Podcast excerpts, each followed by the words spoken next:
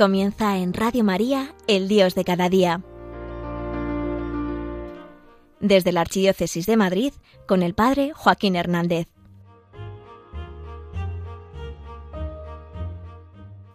Acabo de tener con los jóvenes de estructuras un voluntariado por las calles de Madrid y he aprendido unas cuantas lecciones. Además, he podido conocer, gracias a ello, un poquito más a Dios.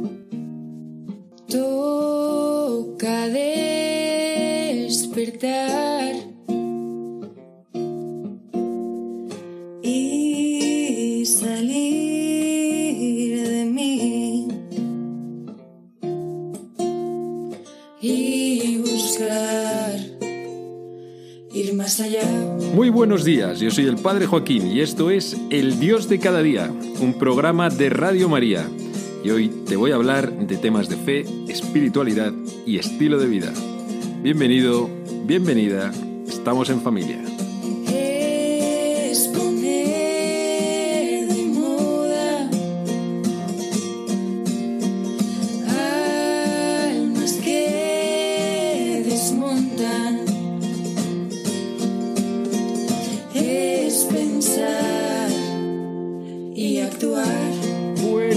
Vamos a empezar hablando de un tema profundo, pero es que son las bases, lo esencial, sin lo cual no vamos a entender nada de todo lo demás.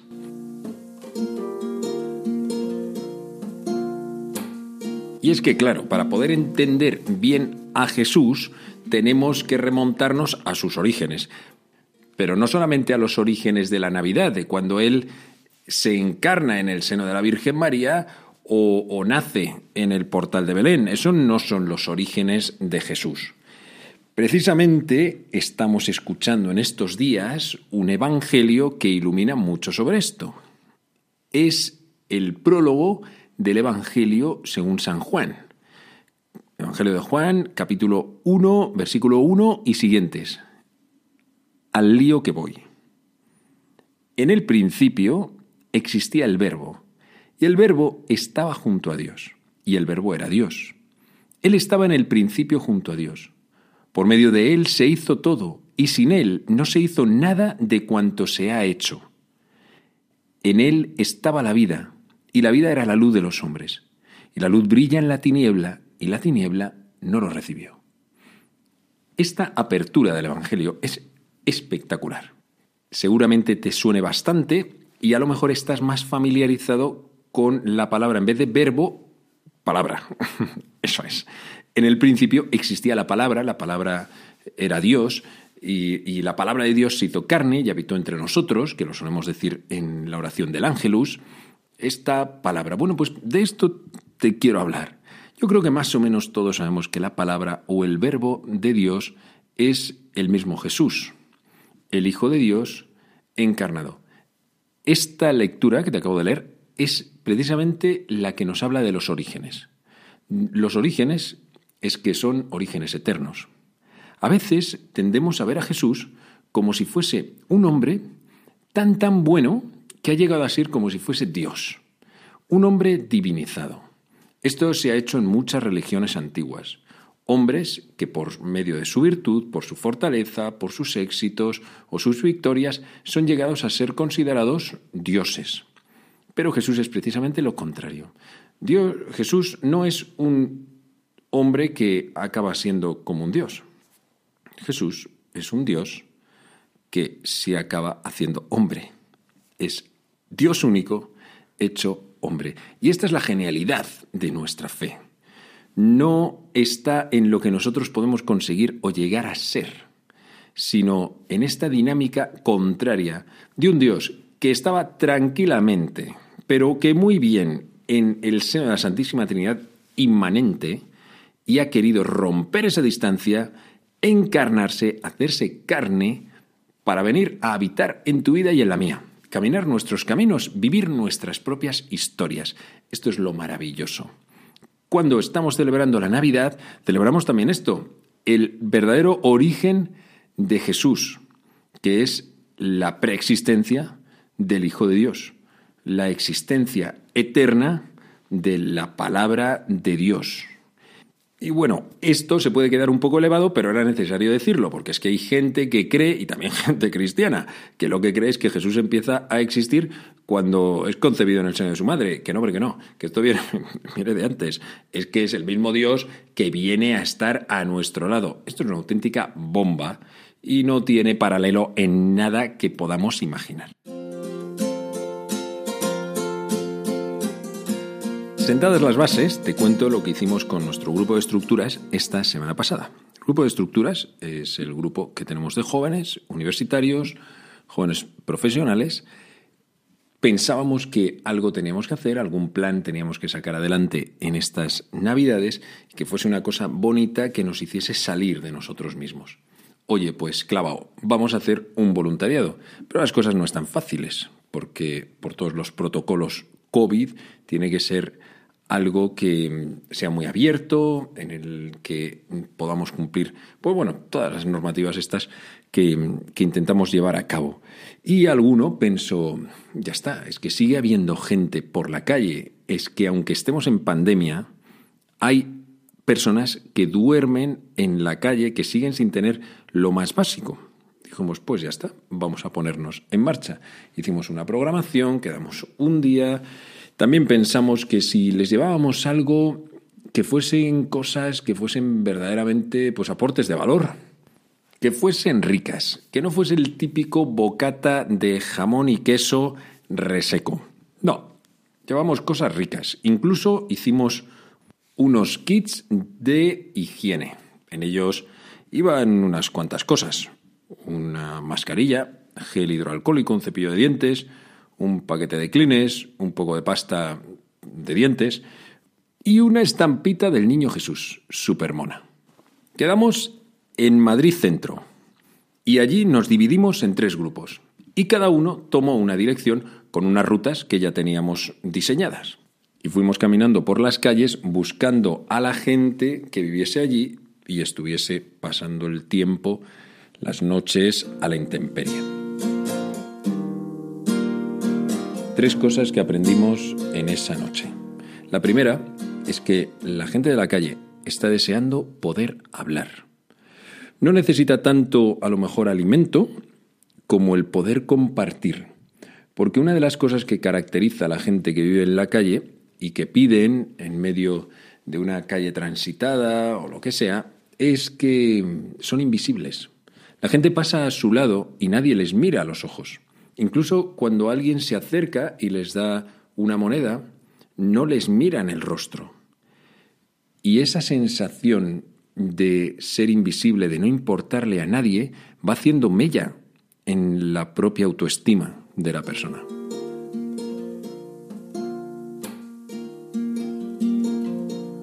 La segunda de las cosas es que nos preguntábamos, ¿y si nos encontramos con una persona musulmana, ¿Qué hacemos con el kit este sanitario en el que llevamos una estampita del niño Jesús? Bueno, pues el caso es que en mi grupo, a los primeros que nos encontramos, fue con varios musulmanes. Y su saludo fue Feliz Navidad, lo cual nos hizo darnos cuenta de que vamos medio cagados, con miedo por unos respetos humanos y nos hacemos unos líos en nuestra cabeza pensando que el otro se va a sentir ofendido si yo llego y le digo y no sé y resulta que los musulmanes son los primeros que nos dicen feliz Navidad. Se encuentran con la estampita del niño Jesús y dicen, "Ay, qué bien, qué bien." No, pero si es que si nosotros en nuestra religión también tenemos a Jesús y sabemos que él vino y vino por medio de María y que luego va a venir al final de, de todos los tiempos y oye, nos quedamos absolutamente alucinados. Claro, es que nosotros vamos con nuestro complejo occidental y resulta que nos encontramos con algo totalmente distinto. Y es que cuando salimos de nuestras burbujas, descubrimos que en el mundo no se piensa exactamente como nosotros pensamos que se piensa.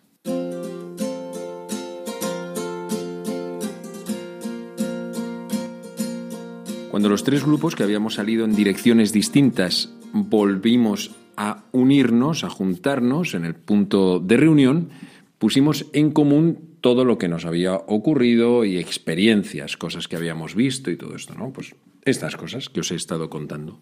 Pero me llamó muchísimo la atención el testimonio de, de uno de los grupos que tardó mucho en encontrar a la primera persona en la calle.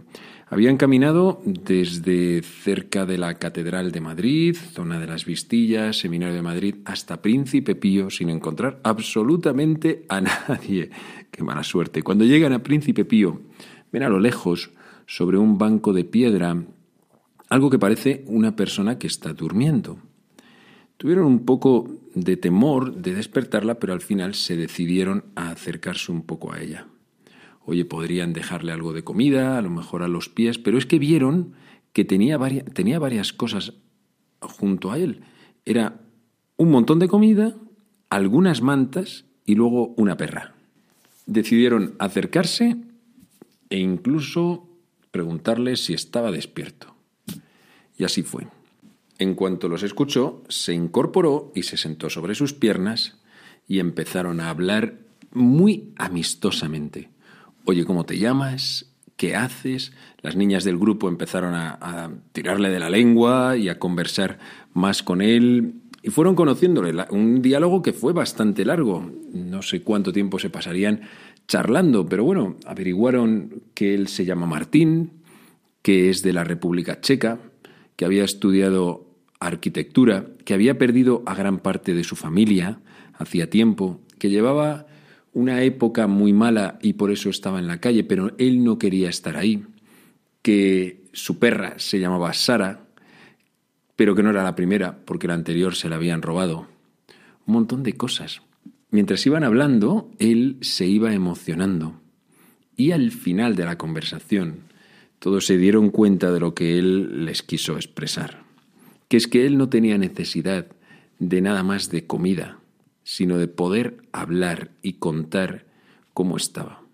Es que así es. La presencia y la palabra es lo que en este mundo se está necesitando y es fundamentalmente lo que necesita una persona que está en la calle, una persona que se ha hecho invisible, a la que nadie mira, que pasamos a su lado y procuramos pasar rápido para que no nos pida, para que no nos hable, o porque nos puede dar un poco de miedo, son gente con un aspecto que es diferente. Y sin embargo, lo que está necesitando es algo que podemos darle todos, llevemos o no llevemos dinero en el bolsillo.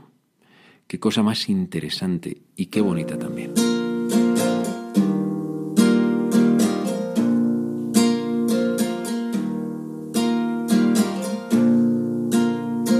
En ese momento se estrecharon lazos de cariño entre él y el grupo, que en realidad no había descubierto a un pobre, sino a una persona que era un auténtico tesoro. Dando vueltas a esta experiencia tan bonita, pensaba que en cierto modo con nosotros Dios había hecho algo parecido. A lo largo de la historia Él nos ha dado multitud de cosas. Es como si Él se ha acercado a nosotros y ha descubierto que ya teníamos nuestro montón de alimento al lado, de alimento material pero que estábamos necesitando algo más, algo más profundo. Estábamos necesitando presencia y palabra, que es precisamente lo que Martín encontró esa noche. Una presencia amistosa y una palabra que le preguntase por fin sobre él. Palabras clave que todos necesitamos escuchar en algún momento de nuestras vidas. ¿Quién eres? ¿Cómo te llamas? ¿Necesitas algo? O esa palabra definitiva que es un te quiero. Pues bien, es que Dios ha querido hacer esto. Cuando te he leído ese La palabra de Dios hizo carne, estaba expresando cómo Dios ha querido también acercarse a nosotros y darnos su presencia y su palabra. Yo creo que de esta manera entendemos mejor por qué Jesús es la palabra de Dios, porque Jesús se ha convertido en la presencia de Dios en medio de nosotros y en la palabra de Dios. O sea, todo lo que Dios quería decir al mundo, nos lo ha dicho por medio de Jesús. Cuando nosotros vemos a Jesús decimos, ya sé, ya sé todo lo que Él quería contarlo. Dios ha hablado por medio de su Hijo y ha hablado por medio de las palabras de su Hijo y de los gestos, las acciones de Jesús. Igual que en nuestro caso, el lenguaje, ya sabemos que es verbal y no verbal, y además que sabemos que gran parte de la comunicación precisamente solamente por medio de nuestros gestos, Pues así lo ha querido hacer Dios también por medio de su Hijo. Jesús dijo un montón de cosas, pero es que las que no dijo las explicó por medio de sus acciones. Y aunque no pusiese en ningún sitio de la Biblia que Dios es amor, daba igual, porque solamente viendo a Jesús, viendo su vida, viendo lo que hizo, su entrega, su muerte, su resurrección, ya sabríamos y estaríamos totalmente persuadidos de que Él nos ama, de que Él también te ama a ti, porque Dios ha querido ser esta presencia amistosa que se ha acercado a nosotros, que a lo mejor podíamos tener todas las cosas técnicamente cubiertas, pero todavía necesitábamos esa palabra que nos preguntase, oye, ¿cómo te llamas? ¿Quién eres? ¿Necesitas algo? Y esa palabra rotunda que transforma nuestro corazón, que es cuando Dios, mirándonos a los ojos, nos dice, te quiero.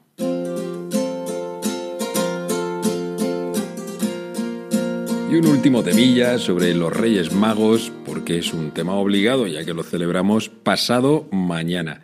Bueno, lo primero es que la tradición de regalarnos cosas durante las Navidades mm, tiene mucho que ver con el espíritu de todo el nacimiento de Jesús y todas las cosas que ocurren en ese entorno. Y uno de los elementos importantes es el de los Reyes Magos. Ellos llegaron con sus dones, oro, incienso y mirra, y se plantaron delante del Señor, de aquel rey de Israel que venían buscando. Entregaron eso. Podemos pensar que ellos fueron los regaladores, pero en realidad no fue así. Cuando los Reyes Magos se encontraron con el niño Jesús, se quedaron paralizados. Postrándose lo adoraron y sintieron que el mayor de los regalos lo estaban recibiendo ellos. Quiero decir, que no eran ellos que iban a hacerle un regalo a alguien, al revés. Ellos luego agradecen dando sus dones, que podían ser de gran valor, pero en realidad no valían nada comparado con lo que ellos habían recibido, el gran don de poderse encontrar con el Señor de las estrellas con aquella sorpresa que llevaban buscando años. Lo más probable es que se pusiesen a sus pies y llorasen de alegría, porque su largo camino, su búsqueda, la búsqueda que había sido la última de sus vidas, se había completado, se había hecho realidad. ¿Qué te quiero decir con esto? Pues que ese es el sentido del Día de Reyes, que nosotros hemos recibido el mayor de todos los regalos, que es Jesús que viene a nuestras vidas y por eso le tenemos que cuidar. Estamos comenzando un año nuevo y es un momento perfecto para hacernos nuevos propósitos. ¿Por qué no ponernos propósitos también espirituales, no solamente a otros niveles, sino de cara al Señor? De tal manera que dentro de 365 días podamos decir, que bien, oye, me siento mucho más cerca del Señor. Ahora lo noto más vivo dentro de mí estoy mucho más lleno de gracia. No sé, como que he crecido.